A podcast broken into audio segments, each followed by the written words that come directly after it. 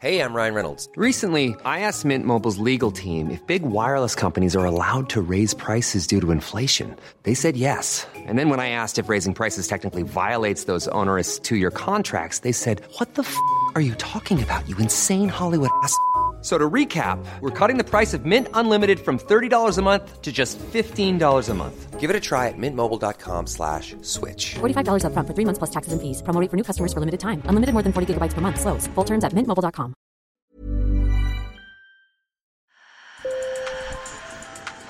Bonjour. Hello. Hola. Marhaba bikoum. Sur le fil. Le podcast d'actu de l'AFP. Des nouvelles choisies pour vous sur notre fil info. Cette semaine, le monde a vu la fuite précipitée de milliers de Soudanais et d'étrangers qui ont tout quitté simplement pour sauver leur vie. Depuis bientôt 15 jours au Soudan, les civils sont otages d'une guerre dont ils ne veulent pas, entre deux commandants. Le premier est le chef de l'armée et l'homme fort du pays, et le deuxième, son second, dirige une milice paramilitaire. La chef du bureau de l'AFP à Khartoum, Menazaki, a partagé leur sort, celui de millions de citadins bloqués chez eux, parfois sans nourriture ou sans eau, pendant des jours. Sur le fil part donc à Khartoum avec Menazaki pour un récit très personnel sur cette guerre. Sur le fil. Tout a commencé un samedi. Mena était chez elle, d'où elle travaille aussi, au cinquième et dernier étage très exposé d'un immeuble du centre de Khartoum, un quartier où vivent beaucoup d'expatriés. Elle s'est levée vers 8 heures et s'est préparé un café. Et vers 9 heures, elle a entendu des explosions comme celle-ci qu'elle a filmée. I started hearing explosions or like very loud banging uh, outside. J'ai started commencé à entendre des explosions, des frappes qui résonnaient très fort. Et puis j'ai reçu des coups de fil inhabituels d'amis ici. Ils m'ont dit qu'ils entendaient le même genre d'explosion. Mena, qui a 30 ans, s'est immédiatement mise en mode journaliste, comme elle dit. Yeah, so we I was just about to break the news and we go on a full journalist mode. But then I found uh, that day like lo- like the, the-.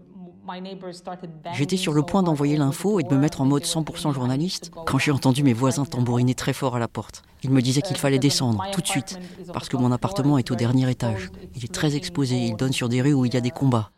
Alors ils m'ont dit il faut descendre.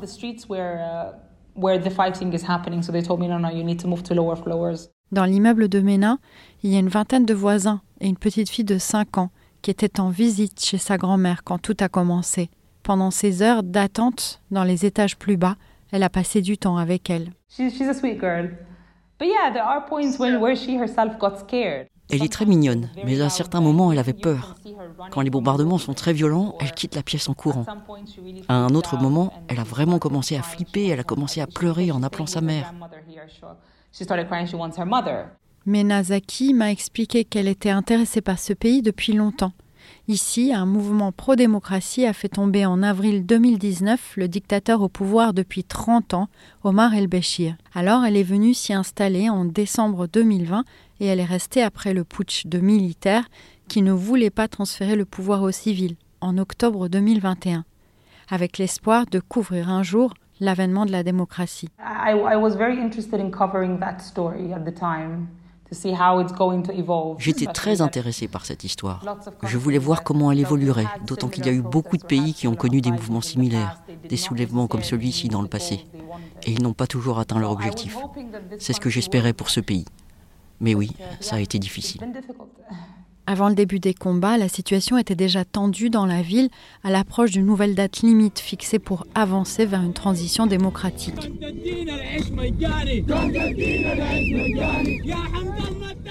Le 6 avril, des manifestants pro-démocratie ont défilé pour commémorer les quatre ans de la chute du dictateur et réclamer des avancées. Le pays était dans l'impasse en raison de désaccords sur la sortie de la crise entre le chef de facto de l'État, le général Abdel Fattah al-Burhan, et son second, Hemedti, chef des forces de soutien rapide, les FSR, une milice paramilitaire. Finalement, les militaires et les paramilitaires ont pris les armes et Khartoum est devenu leur terrain de bataille.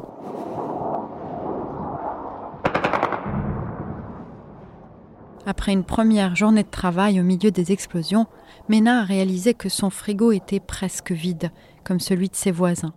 I had six cups of yogurt. I had one bag of lime J'avais six yaourts, and uh, un sac I de citron vert, du lait, du café. So I started rationing myself. Alors j'ai Uh, commencé à me rationner. Aujourd'hui, yogurt. il me reste un seul yaourt. En me racontant son histoire, Menazaki avait ce calme impressionnant et à la fois indispensable en cas de danger. Uh, it's, it's it's a serious life and death situation. If you can, if you make a mistake here, you, you, you really can lose you can lose your life in, in, in a split second. So, uh, C'est une question de vie ou de mort. you- Si tu te trompes, tu peux perdre la vie en l'espace d'une seconde. Il faut bien right, réfléchir avant de faire quoi que ce soit. For instance, because you're so desperate and you just want to get food, there is a Par exemple, si tu sors parce que tu es affamé et que tu veux chercher de la nourriture, il y a un risque élevé qu'on te tire dessus. Tout le monde dans la ville, que ce soit les locaux, les expats, tout le monde est dans cette situation.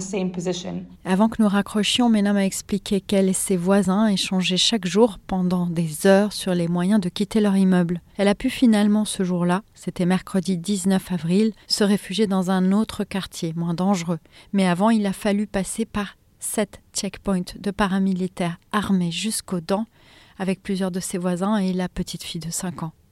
Elle m'a laissé ce message plus tard. Three minutes into the ride, and we were we were stopped by an RSF checkpoint. Trois minutes après le départ, on a été arrêté par des FSR. Et puis ils ont dit aux hommes de sortir de la voiture. Ils ont posé beaucoup de questions. Et ce scénario s'est reproduit six ou sept fois. Beaucoup de questions. Dans les jours qui ont suivi, la situation a continué à se dégrader. Dans les rues, des tirs et sur les réseaux, une désinformation galopante, chacun clamant des victoires. Mena a continué à travailler. Elle a pu joindre des hôpitaux dont une quinzaine ont été bombardés et une vingtaine ont dû être évacués malgré les milliers de blessés et les centaines de morts dans la ville, plus de 500 selon l'ONU. Voici un témoignage d'un médecin qu'elle a interviewé. Il s'agit du docteur Atiya Abdallah, secrétaire général du syndicat de médecins, et c'est Antoine qui le lit pour vous. Les morgues sont pleines, les cadavres jonchent les rues, même les hôpitaux qui traitent les blessés peuvent être forcés de tout arrêter à n'importe quel moment. Il nous manque des équipements médicaux et chirurgicaux, du fuel pour les générateurs, des ambulances, des poches de sang. C'est pourquoi lors de notre conférence matinale du lundi, j'ai écouté avec un certain soulagement notre rédactrice en chef régionale pour le Moyen-Orient, Joe Bidel, annoncer que Mena avait finalement pu quitter le pays, comme des milliers d'autres personnes soudanaises ou étrangères qui fuient la guerre. On va essayer de, évidemment, qu'elle prenne des jours off après euh, une euh, situation qui était vraiment euh, anxieuse, very scary. J'ai appelé une dernière fois Mena Zaki, qui m'a dit depuis Dubaï qu'elle était inquiète pour la suite. We are lucky, all of us, like the uh, me and the other foreigners who managed to get out. On a de la chance, moi et les autres étrangers qui avons réussi à sortir. Ce n'est pas l'affaire d'une semaine, ça va durer. On est au bord de la guerre civile.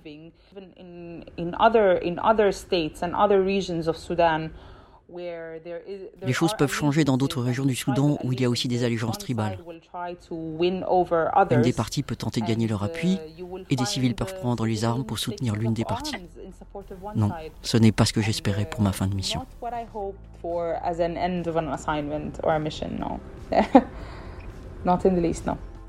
Sur le fil revient lundi, je suis Michaela Kansela Kiffer. Merci pour votre écoute. Si vous voulez écouter Menazaki en version originale, en anglais, je vous laisse le lien dans la description. Merci beaucoup d'être de plus en plus nombreux à vous abonner. Cela nous encourage. À très vite.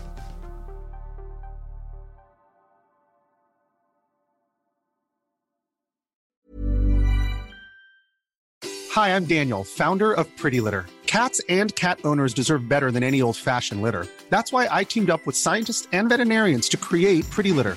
Its innovative crystal formula has superior odor control and weighs up to 80% less than clay litter. Pretty Litter even monitors health by changing colors to help detect early signs of potential illness. It's the world's smartest kitty litter.